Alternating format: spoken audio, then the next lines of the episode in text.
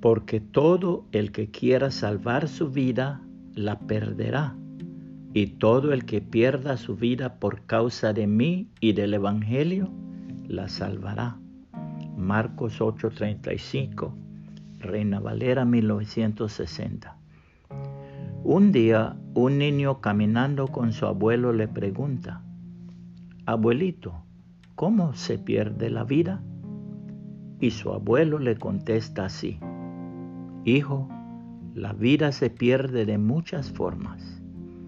Se pierde cuando quieres vivir la vida de otros y no la tuya. Se pierde criticando los errores de otros y no mejorando los tuyos. Se pierde cuando te lamentas a cada momento por haber equivocado y no buscando soluciones para poder triunfar. Se pierde cuando te la pases envidiando a los demás y no superándote a ti mismo. Se pierde cuando te enfocas solo en las cosas negativas y dejas de disfrutar las cosas buenas. La vida no se pierde cuando dejas de respirar sino cuando dejas de disfrutar las bendiciones de Dios.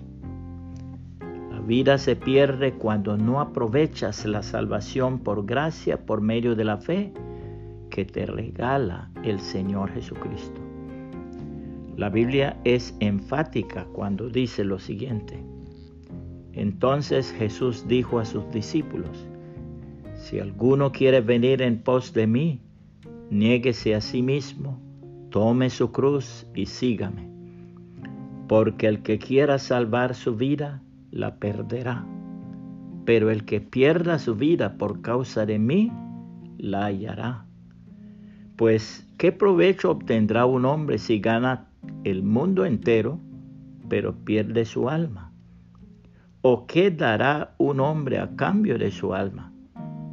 porque el Hijo del Hombre ha de venir en la gloria de su Padre con sus ángeles, y entonces recompensará a cada uno según su conducta. Mateo 16, 24 al 27, la Biblia de las Américas. Puede compartir este mensaje y que el Señor Jesucristo le bendiga y le guarde.